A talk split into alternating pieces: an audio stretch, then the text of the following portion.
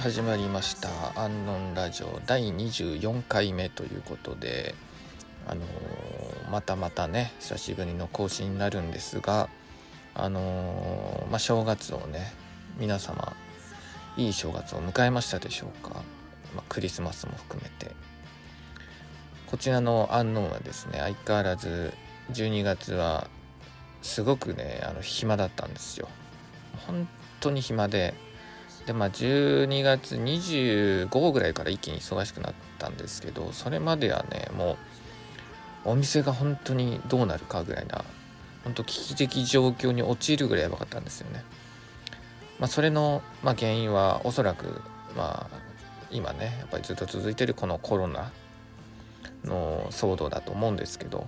まあ、特に東京都とかでねあの正月あたり1,000人かな今だと1400人とか1500人ぐらい出てると思うんですけど正月以降から。もうそれがねやっぱり致命的なダメージを被りまして。でそうなるとやっぱり皆さんね洋服なんてねそんなあの必要なものじゃないんですよ。そこまで。なのでねそういうコロナがねあったらやっぱり他のね生活の方が大事になるのであの後回しになっちゃうんですけどねそういう洋服類とかカルチャーは。うん。まあでもねあの正直あのカルチャーはね僕はあの止めるものではないと思うんですよね。それなんでかっていうのはあの、まあ、戦後ねあの、まあ、小説家とかたくさんいたと思うんですけど周りは戦後働いてねあの国をねもう一回再復帰させるために頑張ろうみたいな中あの本を書いてたわけですよ。もう周りにいろいろ言われたと思うんですよ。もうお前そういうことやるんじゃなくてちゃんと働けよみたいな。でもそれをやり続けてでそして10年後20年後そういうものがね評価される時が来るんですけどカルチャーってやっぱり正直そういうものだと思うんですよね。あのやっぱり続けてやってるからこそ5年後10年後評価されるみたいなそしてそれが新しい文化にもなりそしてそれが経済を回すようになってくるので、あの正直、あのまあ、無駄なものでは僕はないとは思うんですけど、まあ、特にね日本だとあんまりカルチャーに対して優しくないので、あのね、給付金とかねそういうのも出なかったりとかねするみたいで大変みたいなんですけど、うん、まあとりあえずそういう毎回ねこういう暗い話をねしちゃうんですけど。あの安納のはね随時1月12月その大変だった12月を乗り越えて今あの1月にに差し掛かって今新商品をたくさん入れるようにしておりますのでそのね商品をこのラジオで紹介したいと思いますでこのラジオはですね最新の古着と最新のアートも紹介する番組になっておりますこの後も商品紹介をさせていただきますのでよかったら聞いてください。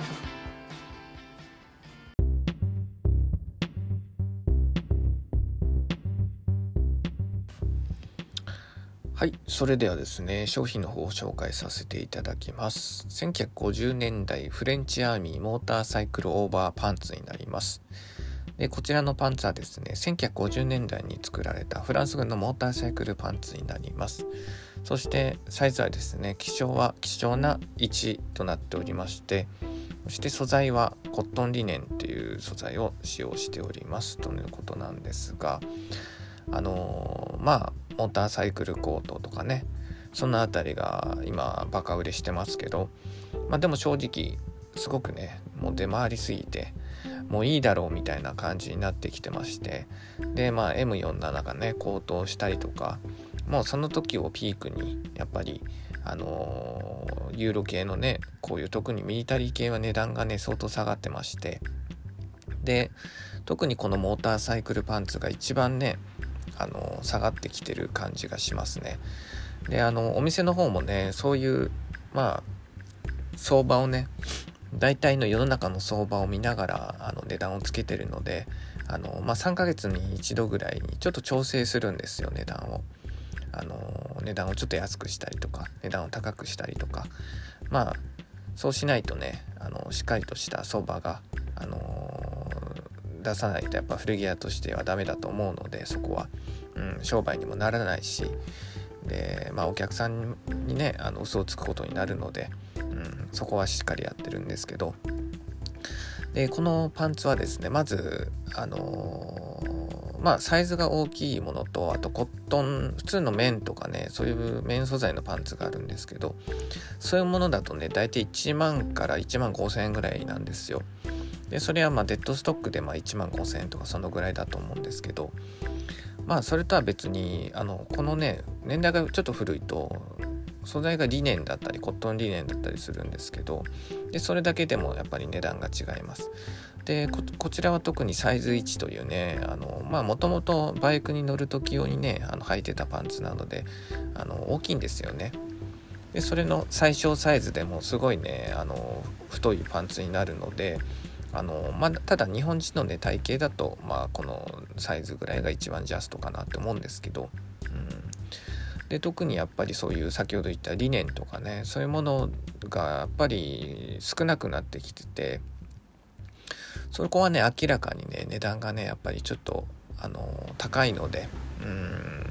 なのでこのパンツもねあのちょっと高めのねお値段をつけさせていただいております。まあ高めといってもあの以前よりはねだいぶ安くなっております、うん、でまあ状態もねすごいいいのであのサイズも良くてまあ今後あの着々と個体数がなくなるんであろうというねパンツでもありますのであの皆さんねよかったらね今のうちにとあの手に取った方がねあの得だと思いますので是非あの手に取っていただけたらと思います。で特にあのもうこのね年代古い年代になるコットンリネンとかはもう正直あのまあモーターサイクルコートでもまあ皆さん分かってると思うんですけどあのもう個体数が本当なくなってきてるのでうん。もう買うんだったらねあの今のうちがチャンスだと思うのであのよかったらねインターネット等で見ていただけたらと思います。ではですねあの次の曲をねちょっと流そうかなと思ったんですけどあの先ほど入れるとちょっと事件が ちょっと事件が起きてしまいましてあのその事件っていうのがあの今日すごい強風の日なんですよ。もう風がすごくて。でそれが原因であのバイクがねあの倒れてしまって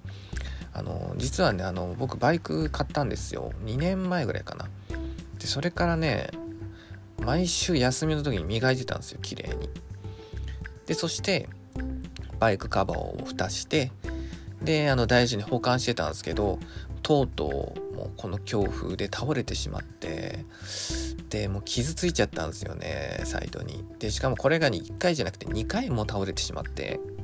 うん、でもあまりにもショックでもう今日一日ずっとあのへこんでる状態なんですけど、うん、まあそこをね乗り越えて頑張ってこのラジオで更新してるので 皆さんねあの応援してもらえれば僕も頑張りますのであの応援よろしくお願いします。なんとかね今のこの不運の気持ちを乗り越えてねうんなんとかあのこのラジオをやり続けますので、ではですね、まあ、こういう無駄な話はよしとしてそれではねあの音楽の方をね紹介させていただきます。ソフトキルでマティールエ。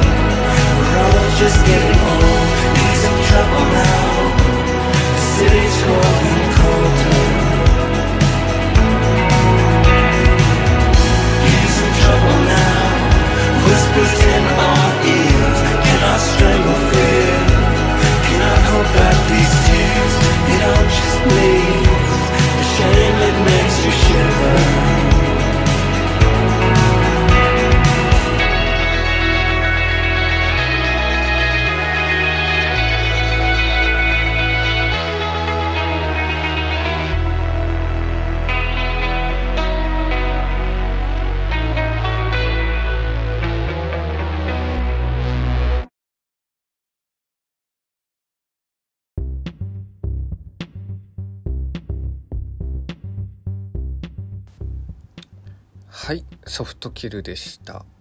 まあ Soft Kill はもうどのぐらい経つんだろうもう20年近く経つようなそんな長いあのバンドにもなるんですけど、まあ、2000年代2005年あたりね Captured Tracks のあの Beach Fossils とか DIIV とか Mac DeMarco とかあの辺りがねこう浮上してきた時に一緒に出てきたようなそんなバンドですね。でもまあその時からねこういうポストパンクっていうのをやっぱりずっとやり続けてるバンドで、まあ、先見の目があったというか今ねもうポストパンクの時代なので2000年代の時にもうすでにそういうことをやられてた方ですね。うんまああのー結構昔だとね、あのーまたこれもすぐ忘れちゃうんですけどクリスタルキャスクリスタルズキャッスルズとかあとはダムダムガールズとかねまあギターバンドとかになっちゃうんですけど。ああいう人たちもねもう先にねそういうポストっぽいことをあのやってて。でやっぱりそれがねじわじわと自然とあのーカルチャーがねしっかりともう生まれてそしてやっぱそれが分かってたっていうのもね一番のあの理由だと思うんですけど、うん、で今回のねこの曲はですね一応あのフューチャリングっていう形になるんですけど。アダム・クロップっていうねあのー結構ね去年のね2020年のねもうアルバム・オブ・ザ・ウィークに輝くぐらいな有名なバンドだったあのクロノボーイズね、うんまあ、ボーカルがゲイの方ででちょっとねあの変態みたいな感じで衣装を着たりとかして歌うんですけどあのーこの人こそやっぱりすごいカリスマ性があるなと感じた人ですね僕は。うん、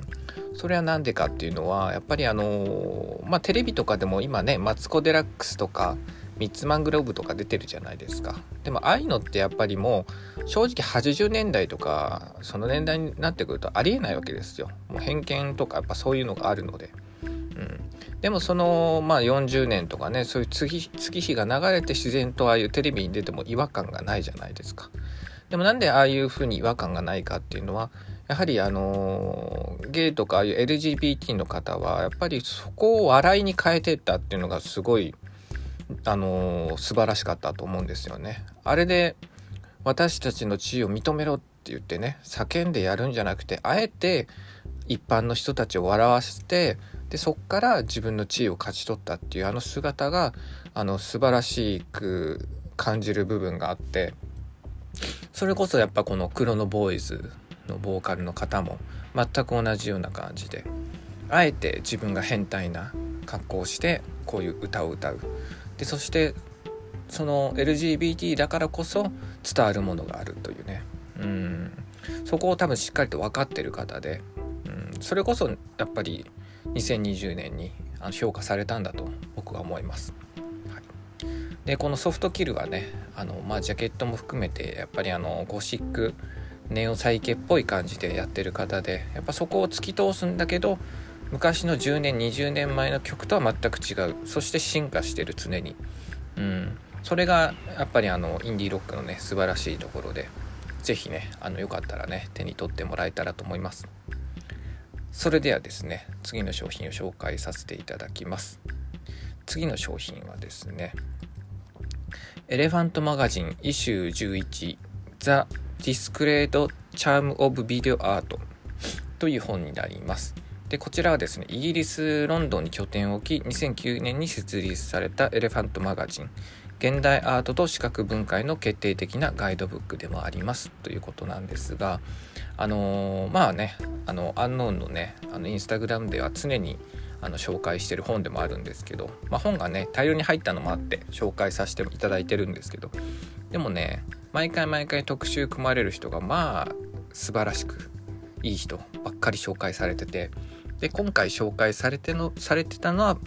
ペニー・スリンガーっていう方ですね。でこの方は、まあ、イギリス生まれのアメリカ人アーティストでカリフォルニアにて活動作家活動してる方なんですが、まあ、この一言先ほど言ったゴシックとかねああいうサイケっぽいものをシュルレアリズムっていうあの、まあ、ダリとかねあとヤンシュバンク・マイエルとかああいう作風をあえて持ってきてあのそういうなんだろうあの自分のものとしてあの表現してるというか、うん、自分のスタイルとして、うん、ただ使ってる筆はそういうシュルレアリズムっていう部分なんだけどっていうところだと思うんですけど、うん、いや本当にねこのエレファントマガジンのね毎回紹介する人は素晴らしく良くてこのベニースリンガーもねほんとすごくいいですね。うん。僕もねなんかねあのー、このベニースリンガー自体ちょっとエロがすごいんですよ。うん、エロ系が。まあ本当に昔で日本で言うと寺山修司とかね、LG、あのー、ATG とかね、ああいう周辺がやってたようなことを今現代としてやってる方で、で、あの、まあ G シュミットとかね、ああいう感じのタイプのバンドに近いような作品を作ってて、うん。で、あのー、やっぱりね、それがすごいのが、こういうエロ系がね、女性がやると、成り立つんですよ。本当に。それなんでかっていうのは多分あのゲスすぎないというかもう正直あの俺そのシオンとか大嫌いなんですけどあのやりすぎるとエロってダメになると思うんですよ。もう本当に脱いじゃったりとかそういう行為をしちゃうともう俺は成り立たないと思っててそれのギリギリだからアートとしてあの確立するんだろうなって僕思っててうん。それこそやっぱりこういう女性目線だからこそねやっぱりそこまでちょうどギリギリのラインをね作品として出すんだろうなって僕はすごい思います。で特に最近のねアーティストとかバンドもそうなんですけどやっぱ女性の方がねすごく多くてあの活躍ねしてる方がたくさんいるのでうんやっぱり、ね、女の人ってすごいなって改めてすごい思いますね。うん。ではですねあのー、ちょっとね長く話してしまうので次の曲をね紹介させていただきます。で次の曲がですねコロニー・フレット・ダウン・ザ・ヒルっていう曲なんですけどこちらを流させていただきます。コロニー・フレットでダウン・ザ・ヒル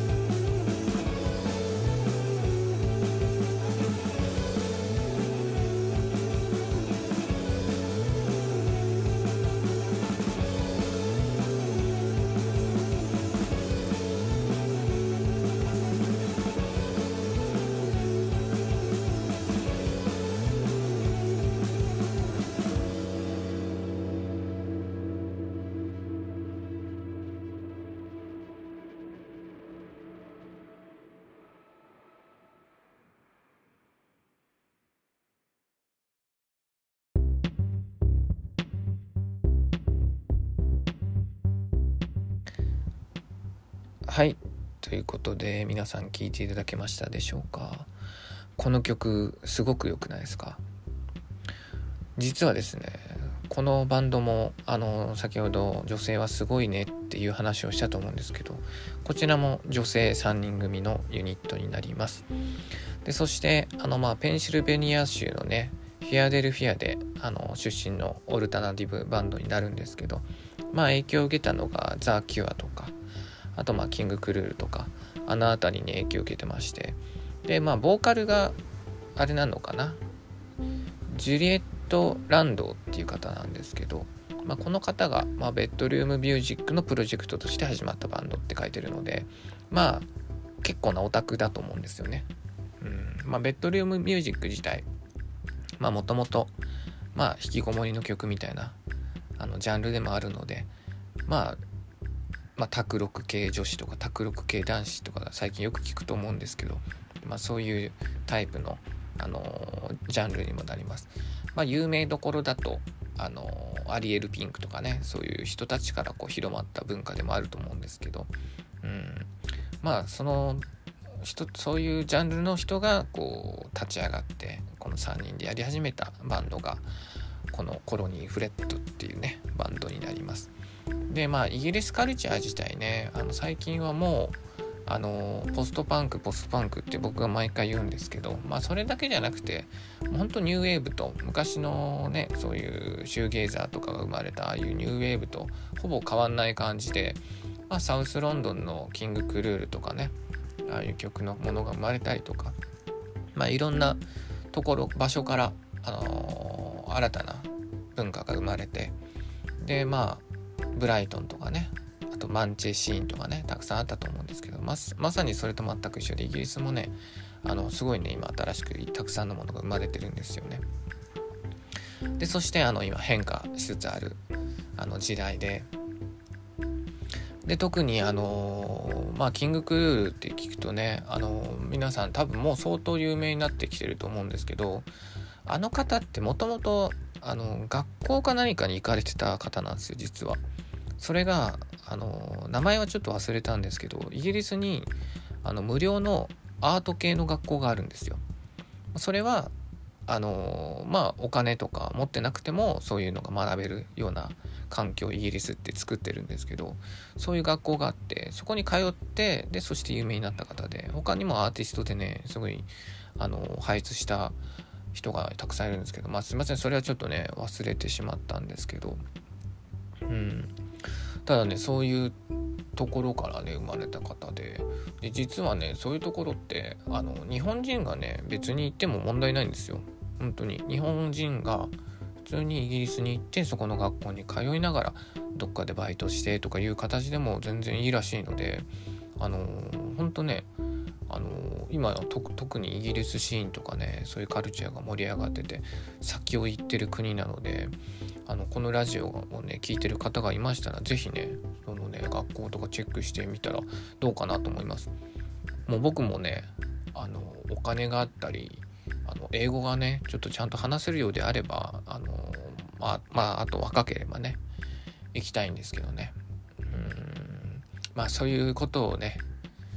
あの言い訳にしか聞こえないかもしれないですけどね。うん。まあ、そこはねあの頑張ってあの DIY でね一歩踏み出してやんないといけないっていうねことを示していかないといけないので、まあ、その代わり僕はちゃんとね今こうやってお店をこのラジオもね含めてしっかりとあの一段一段階段を上ってるのでねはい見守っていただけたらと思います。ではですね最後の商品を紹介させていただきます。最後の商品がですね1960年代ブリティッシュアクアスキュータムカシミヤバルマカンコートになります。こちら1960年代カシミヤ素材で作られたバルマカンコートになります。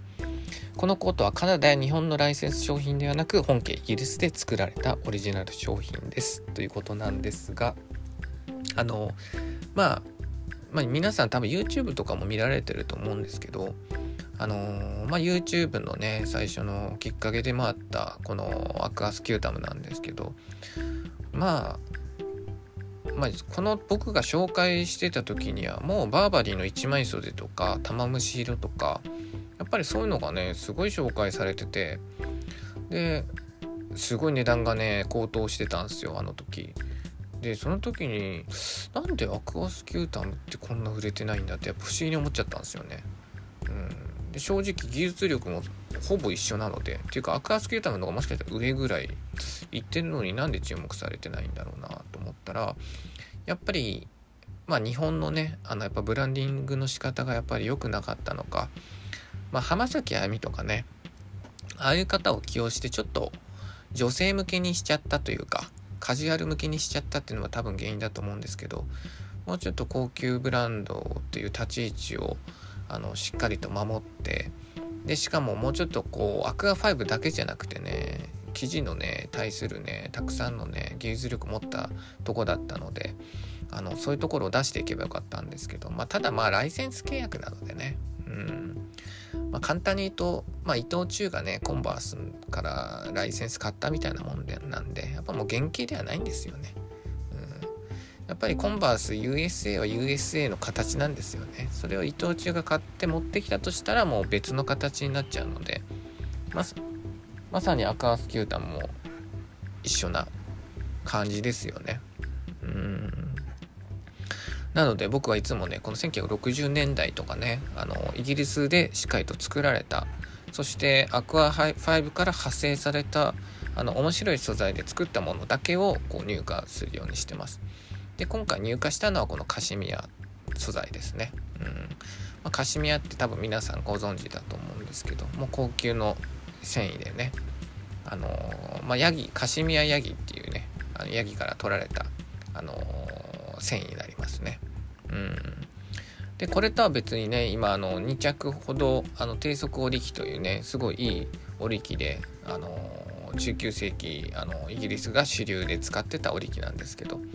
まあ、それで織られたコートが2着ありますので、まあ、そちらもねあの気になりましたらあのチェックしていただけたらと思います。でまあこちらのコートもね、まあ、ちょこちょこ、まあ、カシミヤだったりあとはまあなんだろうまあハリスツイードとかね、まあ、いろんなまあ、ベンタイルとかなんかそういう面白い素材でね作られたものをなるべく60年代っていう部分でイギリス製っていう部分でしっかりとあのフックアップしていきますのでまた今後もね入荷情報をチェックしていただけたらと思います。それではですね、まあ、最後の曲をね流させていただきます。ピュア X でファンタジー。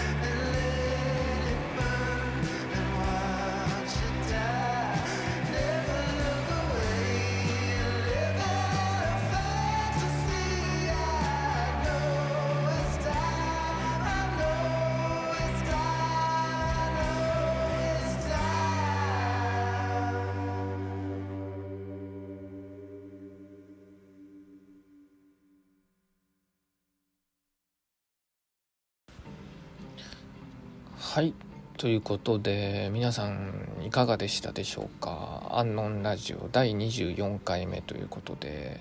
ああ道のり長いな100まで。100まで長いっすね。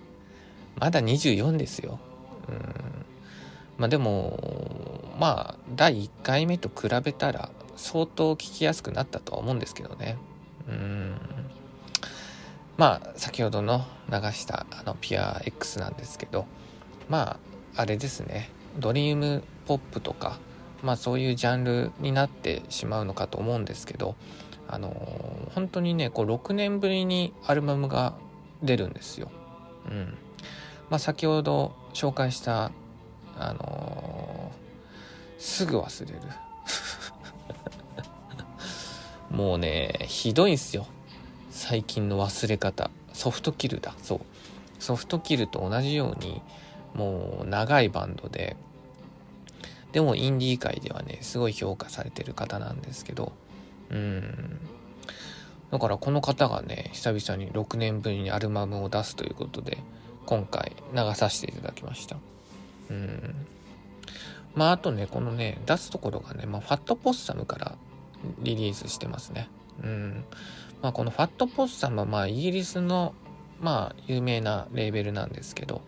あのフープスとかねああいうあの輩出したレーベルですね。うん。簡単に言うとちょっと何て言いますかねちょっとおしゃれ系なんだけどポップだみたいなそんな感じです。なのでファットポッサムから出てるバンドって結構聴きやすいんですけどまあブルックリンでいうと Captured Tracks。先ほど紹介した Captured Tracks に近いかなってそんな感じがします。でこのねあの Fat Possum もね実はねあのー、T シャツ類とかねレーベルのあのマーチャン類があるんですけどそれをね一時期ねお店の方に卸す話があったんですよね。うん。それがねあのー、ちょっとダメになってしまってできなくなってしまって。まあ一番はまあ、まあ利益とか商売上のね、理由でもあるんですけど、うん。まあただね、まあ今ね、このコロナの状況下で、まあ動けない状況ですけど、僕も今年いっぱいにはね、なんとかお店を移転してね、まあ、次のステップに進もうと計画を立てておりまして、まあただね、まあ今おとなしくね緊急事態宣言もなんか発令されそうなのでまあおとなしくしないといけないと思うんですけど。うん、まあ、それがね落ち着き次第移ってでそしてこういうファットポッサムのねものからおろしたりとかそういうものもね販売できると思いますのでその辺りもね楽しみにしていただけたらと思います。あとはね今あのまあ個人アカウントでやらせていただいてるんですけど、まあ、大勢ガールがね実際吸った G ジャンとかねあとはあのカリソンヒルのね T シャツとかそういうものもねちょこちょこねお店にも置いたりとか売ったりもしてますのでよかったらねそちらの方もねあのお問い合わせいただけたらと思いますまあそしてあの前のラジオで紹介というか話したと思うんですけどあのとうとうねイギリスがロックダウンするらしくってことはあのお店の商品ってほぼイギリス製商品が多いじゃないですか。なのであの止まる予感しかしないのであの商品のねあの紹介があまりできないかと思いますけどまあなるべくね入ってきたのはこうやって紹介するにはしてるんですけどうん。まあ前前のようにはねちょっとスムーズにはいかないかなと僕の中では思っててうん。まあそれでもねなるべくまあカルチャーはね常に止まんないのでそちらの方をね随時紹介させていただきますので、まあ、次のラジオもね引き続き楽しんでいただけたらと思います。ではですね今回は24回目ということであのー、今回も皆さん聞いていただきありがとうございます。そしてあの YouTube の動画再生もとうとう1000をね突破いたしました。1000再生突破ってってもう自分でも驚いたんですけどプラス今チャンネル登録者数も250人突破ということであのまあラジオから離れて YouTube を見てる方が多いと思うんですけど、まあ、ただ裏話とかねあの俺の人間性をさらけ出してるのはこのラジオだと思ってるのであの、まあ、それだからこそあのほぼこのラジオから去った人が多いんですけど 俺の人間性が醜すぎてね、うん、去っちゃったっていうのもあるんですけど、うん、まあそういうねあのマニアックなねこんな俺ですけどよかったらね次のラジオも聞いていただけたらと思います。ではまた更新いたしますのでよろしくお願いします。お相手は安野友永敦でした。ありがとうございます